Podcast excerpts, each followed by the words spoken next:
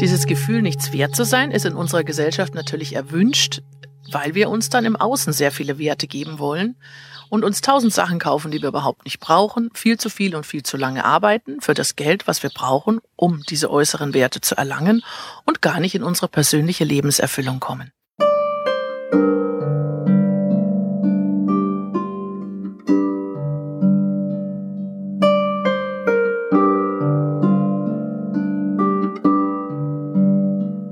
Überlegen Sie einmal, was Sie als Kind schon immer sein wollten.